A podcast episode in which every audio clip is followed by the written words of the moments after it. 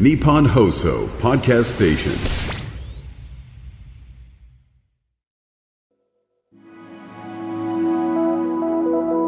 こんばんは、安部亮です。前回は株式会社プランテックス代表取締役社長の山田康介さんをゲストにお迎えしました。プランテックスは世界で初めて完全密閉型の植物工場を開発し、農作物の生産の安定性と生産性を高めつつ、環境へのダメージも与えない栽培方法を確立。世界の食糧危機、環境問題など、いくつもの社会課題の解決につながる取り組みは大きな注目を集めています。今週もスタジオに株式会社プランテックス代表取締役社長の山田康介さんをお招きしその事業内容について詳しく伺います山田さん今週もよろしくお願いしますよろしくお願いします。プランテックスの事業内容について伺う前に改めてプランテックスが手掛ける完全密閉型の植物工場について教えていただけますか？はい。えっと、我々はですね、あの植物工場の中でもですね、あの栽培装置そのものを閉じた構造にした植物工場というのを特徴としております。まあ、その一番の大きな特徴はですね、まあ、すごく本当にあの密閉することによって環境制御性っていうのがですね、まあ、今までの植物工場と比べて、まあ、すごく緻密な制御が可能になっているというところが大きな特徴で、まあ、それを使うことによってですね、あの植物の成長をものすごく安定させることができるし、あの、まあ、高度な環境制御によって植物の品質を高めることができる、まあ、そういうような技術を保有しています。あのちなみに僕もあの山田さんのお話別の場所で聞く機会があったんですけれども本当にこのプランテックスの完全密閉型植物工場って光とか空気とか水が全部こう完全に制御されてるんですよね。で外部環境が全く工場の中に干渉しないで、まあ、当然太陽光も LED 照明が代わりに照らしているっていうことで例えばあの光合成に必要な二酸化炭素とかもうあのボンベから供給されるっていう あの徹底ぶりで本当にこうある意味あの数式と技術だけでこう育て上げるっていうこの徹底ぶりがなんかすごい近未来な世界だなと思ったんですけどもまあ、人工的にこう、まあ、植物が育ちやすい環境っていうのをですね、まあ、徹底的に作り上げているといった方があの近いかなと思ってます。まあ、私は植物工場はなんか植物にとっての家だと思っていてですね、まあ、人間もあの、まあ、昔家に住むことによって、まあ、すごく過酷な自然環境からですね、あの身を守って快適なあの生活を手に入れたのと同じようにですね、あの、まあ、この植物にとってもですね、快適なあの環境というのを作った時にですね、まあ、そうするとあの植物もあの、まあ、これまでにないようなですね、成長速度で成長したりとかですね、あるいはですね、あの、根っこに当たる水がですね、どれぐらいの速度で流れてるかなんかによってもですね、植物の成長ってあの、全然変わってくるんですね。で、そういうところなんかもあの、徹底的に制御するようなですね、あの、ことをする中で、まあ、より植物の成長が引き出せないかということを模索しています。ではプランテックスが手掛ける事業のお話なんですが一つ目の柱は植物工場の企画設営運営のサポートということなんですがどんなところからどういったオファーが来るんですか？まあ、例えばですね、あの、大手スーパーマーケットのですね、あの、運営するような会社さんからなんかも、あの、植物工場の建設なんかもですね、受注させていただきました。まあ、それは、あの、まあ、食料扱ってないような会社さんもあるんですけども、新規事業として植物工場を始めたいようなあの方々に対してもですね、あの、植物工場を建てたいというオファーがあると、あの、まあ、我々は、あの、それに対して、まあ、企画からサポートしてですね、まあ、どういう工場を、どういうレイアウトでですね、どれぐらいの生産量で、あの、どういうパフォーマンスで建てるのかみたいなことをですね、あの、ご相談させていただいて、まあ、それに対して、まあ、必要な設備をですね、当然我々の密閉型の栽培装置というところを中心に、あの、ご提案するような形を取らせていただいたりしています。いや僕このプランテックスのあの植物構造の写真とかも見たんですけど僕あのアニメの「ガンダム」の世代なんで あのスペースコロニーとかあのいわゆる人類が宇宙にこう移住した時とかにこのプランテックスのこの植物工場ってそのまま巨大化してこう人が住めるような環境まで作ってしまうんじゃないかっていう妄想までしてしまったんですけど そこまでこう植物にとってベストな環境を提供できるってことは、まあ、その人間にとってもベストな環境っていうのは、まあ、研究していけば作れるわけですよね。そうですね。まあ、小規模な地球のようなですね、まあ、そういうことまであの作り出せると理想的だなというふうに思ってますただまあそれはもちろん複雑すぎてなかなかあの人間の手でできるところではないんですけどもあのまあただあの植物を育てる上で必要な管理をですねあのしっかりできる、まあ、そういう環境を整えるっていうところであればですね、まあ、かなりのところまでできるようになってきてるのかなというふうに思ってますね。そしてスーパーなどでもプランテックスのノウハウで作られたレタスがすでに販売されているんですよね。そうですね一昨年ですねあの大手スーパーマーケットがですねあの、まあ、我々の技術を使った最新鋭の植物工場をあの建ててあのくださいましたであのそこであの毎日あの野菜を作っておりまして、まあ、そこで作られた野菜っていうのは今都内あるいは近郊エリアのですね約200店舗で販売されています。まあ、ちょっとこれはもうあの実際食べていただいてというところなんですけどもあの、まあ、食なんでやっぱり味見た目がですねしっかりできてるというところが一番あの大きな特徴ですが、まあ、植物工場だと虫や病気なんかがですねあの、まあ、工場内に侵入するリスクっていうのはすごく低いのであのそもそもあの農薬を使わずに育てることができるとレタス1株育てるのに使ってる水の量が12リッターぐらいの節減につながってるんですね。あの、まあ、食料生産っていうのはですね、あの、水を大量に使わざるを得なかったところがですね、まあ、そういったところの節約効果っていうところもすごく、あの、高いところが実現できているというところなのかなと思っています。実はそのレタス、今日スタジオにお持ちいただきました。その12リットル以上の水を削減していますよっていう表記と、あとこの洗わずに食べれますってもう、デカデカと書いてあるっていう、この自信。いや、ぜひ食べさせていただければと思うんですが。ぜひお願いいたします。はいいただきます。おーシャキシャキ。ありがとうございます。これはすごいですね。最近なんか野菜褒められるのが一番嬉しいですね。いやこの緑の色も鮮やかだし甘いしシャキシャキだし。うわいい野菜ですねこれ。ありがとうございます。へえいや美味しい。やっぱり食なんでですね、うん、あのまあ本当に美味しくないと食べてもいただけないというところでですね、まあ、そういう中でも味は、まあ、かなりこだわって作っています実際そのレタスを購入された方々からの反響はいかがですか？いやすごくあのリピート率の高さなんかにもですね、まあ、そういったところが結果的に出ていてですね聞くと1ヶ月でなんかあの十数回購入したような方とかですねなんかそういう方もいらっしゃったりとかですねあの、まあ、すごく反響はあの大きいというふうに聞いています。FM93 AM1242 日本放送安倍亮の NGO 世界一周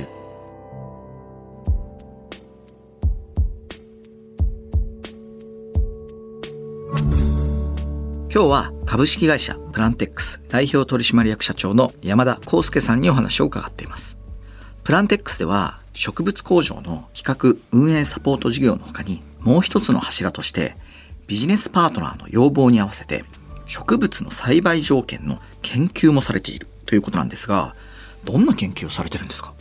えっとですね、まあ、いくつかあるんですけども、あの、例えばですね、あの、薬用植物なんかのですね、あの、研究も、あの、開始しております。まあ、具体的に言うとですね、あの、高麗人参なんかもですね、まあ、今、あの、大手企業さんとですね、共同で、あの、開発するということなんかも、あの、リリースさせていただきました。まあ、特にですね、こう、薬用植物っていうのはですね、海外からの輸入に頼っているものも、あの、多くてですね、まあ、高麗人参なんかも、あの、その大部分をですね、あの、海外からの輸入に頼っているんですけども、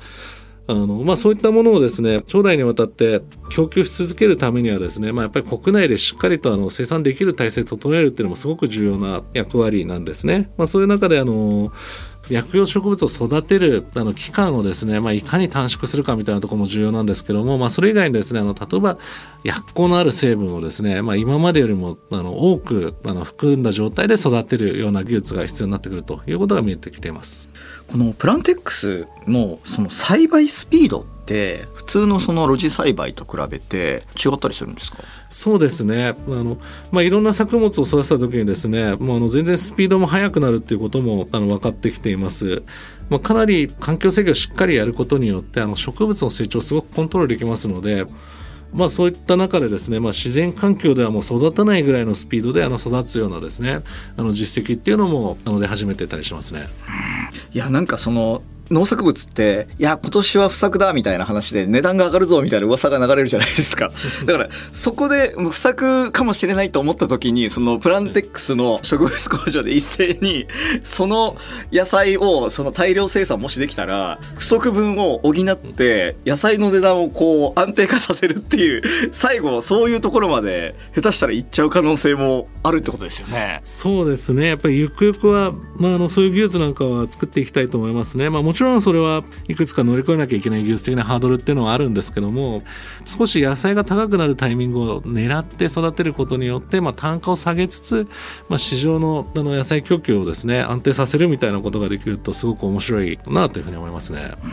例えばその中東の砂漠の国とかとその植物自体育てようがないところがあったりするじゃないですか、はいそこにこのプランテックスの植物工場がその大量にこう砂漠にバーって並んで その上には太陽光発電がずっとこう続いててそこからこう新鮮な野菜がどんどんどんどんこう輸出されてきたらなんかその中東産の新鮮な野菜みたいなのが 世界を席巻するようなこともあり得るっちゃあり得るわけですよね。いやーもうそれは全然あると思いますね。あの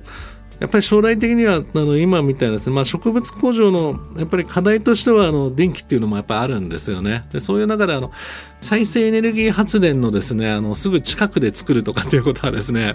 あの、まあ、あり得るんじゃないかと思いますね。そうするとあの中東なんかで太陽光発電を使ってやったりとかですねなんかそういうことっていうのはなんか将来起きるんじゃないかというふうに思いますね。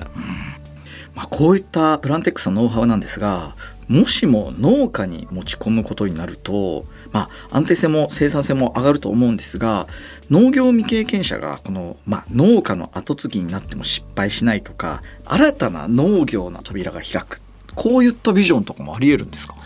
まあ、将来的にはあり得ると思います。まあ、ただちょっと現時点でですね、あの、すぐにかっていうと、まあ、やっぱりもちろんあの、ハードルはあって、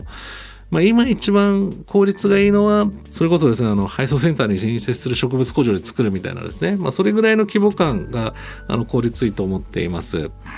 いや本当にこのプランテックスの植物工場ってどこにでも、まあ、建設できるわけじゃないですか。なんかすごいその例えばスーパーの駐車場とかに植物工場があったらその周りをフードコートにしたらそのなんかいちご狩りじゃないですけど 自分で取って食べるっていうことも現実的に絶対に不可能なわけじゃないですよね。そうですね。まあそういう魅力っていうのはあると思いますね。まあ我々もですね、あの現にあの今、まあ教育のですね、あの展示施設みたいなものなんかもあの協力させていただいていてですね、あの、まあ植物工場の価値っていうのは必ずしもあの野菜作るだけではなくて、なんかあの野菜そのものを生産するところになんか一緒にやっていくとかですね、そこに人が集まったりとか、まああるいはあの、まあそういったところを、まあ教育で盛り込んで、まあどういうふうに植物が作られてるかみたいなものを見せたりとかですね、あるいは植物の、まあこういう農業生産の将来像みたいなことを見せたりとかですね、まあいろんなところに価値があると思っていて、なんか、まあそういう価値をちゃんと、まあ表現できればですね、今おっしゃったようなことっていうのは全然できるんじゃないかと思ってますね。いやー夢が膨らむプランテックスなんですがもともとは5人の技術者スタッフでスタートしたんですが研究開発を重ねる中で新しい人材も必要とお考えかと思います。今はどんな人に仲間になってほしいですか？えっとですね、まあ、もう今はもうあの、まあ、我々も今成長段階なんでですね、あの、どんどん来ていただきたいなというタイミングだったりもします。まあ、そういったハード、ソフトを作れるようなですね、あの、人材であったりとか、まあ、あと、あの、植物のですね、あの、研究開発、あの、そのものに興味があるような方なんかもですね、どんどん、あの、巻き込んで、あの、やっていければな、というふうに思います。だまあ、我々の取り組みなんかにですね、あの、興味持ってなんか一緒にやりたいみたいな人が、なんか増えてくれると、嬉しいなというふうに思いますね。こうしたプランテックスの取り組みが高く評価されて先日社会的環境的課題解決を国と一緒に取り組む企業 J スタートアップインパクトにも選出されたそうでおめでとうございますありがとうございます。今後挑戦していきたいことはズバリ何でしょう？えっとですね、あの、まあ、この J スタートアップインパクトなんかの流れを受けると、やっぱりまあ、あの、まあ、我々の取り組みっていうのは、あの、社会的インパクトっていうのがですね、すごく高い取り組みなので、まあ、その社会的インパクトの高さっていうのをですね、あの、しっかりと伝えていくっていうところはすごく大事なところだと思っています。あの、まあ、数値化してですね、あの、まあ、どういうふうに世の中を良くしていったのかみたいなことをですね、きちんと、まあ、レポートしていくみたいなことも、あの、大事だったりするかなと思います。まあ、今から挑戦したいこととしてはですね、まあ、やっぱりあの植物工場で作れるあの作物をですね、まあ、いかに広げていくかというところが重要だと思っています。まあ、今だとですね、まあ、レタスや葉物の一部っていうところに限られてますが、あの本当にあの近い将来、あのまあ、食がすごく、まあ、深刻な課題を抱えるとするとですね、まあ、やっぱりあのレタス作ってるだけじゃあの世の中に貢献したとはですね、あの言えない時代がまあ多分近いうちに来るだろうなと思っていてですね、まあ、そういう時にいかに作れるものを広げていけるかということが大事だと思ってます。まあ、それができることによって、あのまあ、今までですね、食べたことないようなものをですね、皆さんに提供したいとかですね、なんかそういう食生活の向上みたいなところにも、まあ、直結したあの貢献もできると思ってますのでなんかそこは、まあ、今も挑戦始めているんですけども、まあ、さらに力やって挑戦していきたいところですね。いやでも例えばそのワインなんかも、まあ、土壌が全てなんて言いますけど、まあ、その土壌というか環境を徹底的にコントロールして研究できるということはいずれ最も美味しいワインを技術的に開発していくっていうそういう時代になっていくことももしかしたらありえますよね。そうですね。まあ、実際お酒なんかもそういう動きっても始まっていてあれですよね。科学的にあのどういう作り方をすればどう美味しくなるかみたいなことはですね、まあ、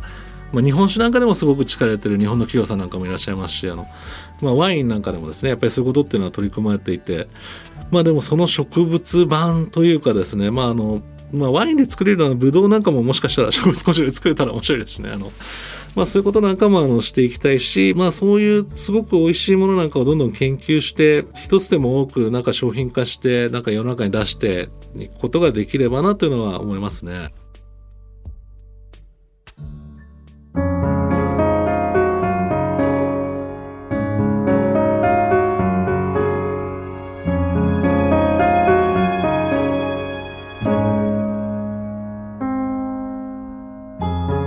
東京有楽町にある日本放送からお届けした安倍亮の NGO 世界一周そろそろお別れの時間です。今日は株式会社プランテックス代表取締役社長の山田康介さんにお話を伺いました。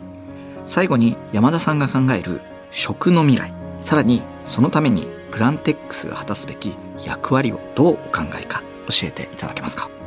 えっとですね、あの、まあ、本当に食の未来はですね、まあ、今本当に重要なタイミングに来ていると思っていて、まあ、食料安全保障っていう言葉があるんですけど、あの、ちゃんとですね、あの、必要な食をですね、あの、必要な人に、あの、ちゃんと適時ですね、あの、供給し続けることができるような状態というのがですね、あの、築かれるというのはすごく大事なことだと思っています。まあ、2050年には今の食料がですね1.7倍に必要になると言われていて本当にそれは食料安全保障がですねあの脅かされてあの、まあ、そういうことが現実になりつつあるような状態でですね、まあ、我々としてはですねぜひ子供とか孫の世代にあってもですねちゃんとあの美味しい食が供給され続ける、まあ、あるいはまあそれも美味しい食っていうのもまあ維持されるだけじゃなくてですね、まあもっと美味しくて健康的な食が広がって、なんかそれがあの、まあ、ずっと供給され続けるような状態っていうのをですね、築いていかなければならないなっていうのは感じています。まあ、ぜひ、もう食のですね、あの未来のためにですね、貢献できるようですね、頑張っていきたいなというふうに思います。山田さん、2週にわたって貴重なお話をありがとうございました。ありがとうございました。プランテックスの取り組みについて詳しく知りたい方、またプランテックスの技術を使った野菜を食べてみたいという方も、公式ホームページをご覧ください。ここまでのお相手は阿部亮でした。